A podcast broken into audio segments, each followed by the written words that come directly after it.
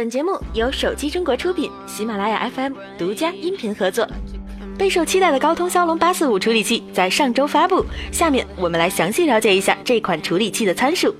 骁龙八四五采用了三星第二代十纳米 LPP 工艺，八核心架构，四个 Creo 三八五大核心加四个小核心，大核二点八 G 赫兹，性能提升百分之二十五到百分之三十；小核一点八 G 赫兹，性能提升百分之十五。GPU 升级为 Adreno 六三零，高通称 GPU 性能提升百分之三十，功耗降低百分之三十。图形吞吐量提升二点五倍，最高支持八 GB LPDDR4X 内存。由于集成 Spectra 二八零 ISP，骁龙八四五带来的最大提升是能够以每秒六十帧的速度拍摄 HDR 四 K 视频，还可以拍摄每秒四百八十帧的七二零 P 视频和每秒一百二十帧的幺零八零 P 视频。集成的蓝牙五点零技术可以支持同时向多个扬声器或耳机传输音频。关于人工智能这个新风口，高通表示，其实从骁龙八二零开始，高通的移动处理器就已经支持人工智能了。那个时候，主要是通过开放 SDK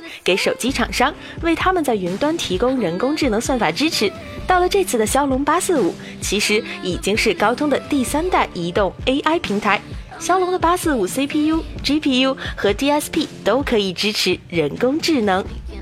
按照以往的传统，骁龙八四五的全球首发将会是三星的 S 九。目前有爆料人士放出了 S 九加的渲染图，S 九依然无缘屏下指纹，指纹识别模块被放置在摄像头下方，闪光灯和心率传感器被放在摄像头右侧。目前流出的 S 九系统截图也证实了这一设计。三星 S 的屏占比将进一步提高，最大的改进可能就是下巴没了，离正面只剩一块屏幕更近了一步。著名的相机评测机构 Zomark 公布了小米 Note 3的相机评测结果，小米 Note 3综合得分为九十分，和 HTC U 十一、Google Pixel 持平，超过了 iPhone 7和 iPhone 7 Plus。整个评测分数由拍照和视频两部分构成，拍照专项得分九十分，超过了 iPhone 8的九十三分和 HTC U 十一的九十分，低于 iPhone 8 Plus 的九十六分。最后，Zomax 给小米 Note 3的结论是：中档的价格，高档的性能。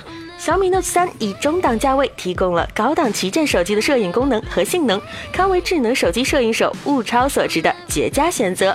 为了重现北京天际线，北京市城管委大规模拆除过万块广告牌，无论是商铺门头还是楼宇标志牌。而在此次亮出北京天际线的行动中，互联网公司也难逃此劫。曾经作为公司标志性的广告牌已经被一一拆下。然而这次行动受到了广泛争议，不少网友吐槽这些标志性的大楼广告牌被拆后，自己再也找不到回家的路了。对此，人民日报评论。北京清理天际线是否太一刀切？各位网友们，你们怎么看呢？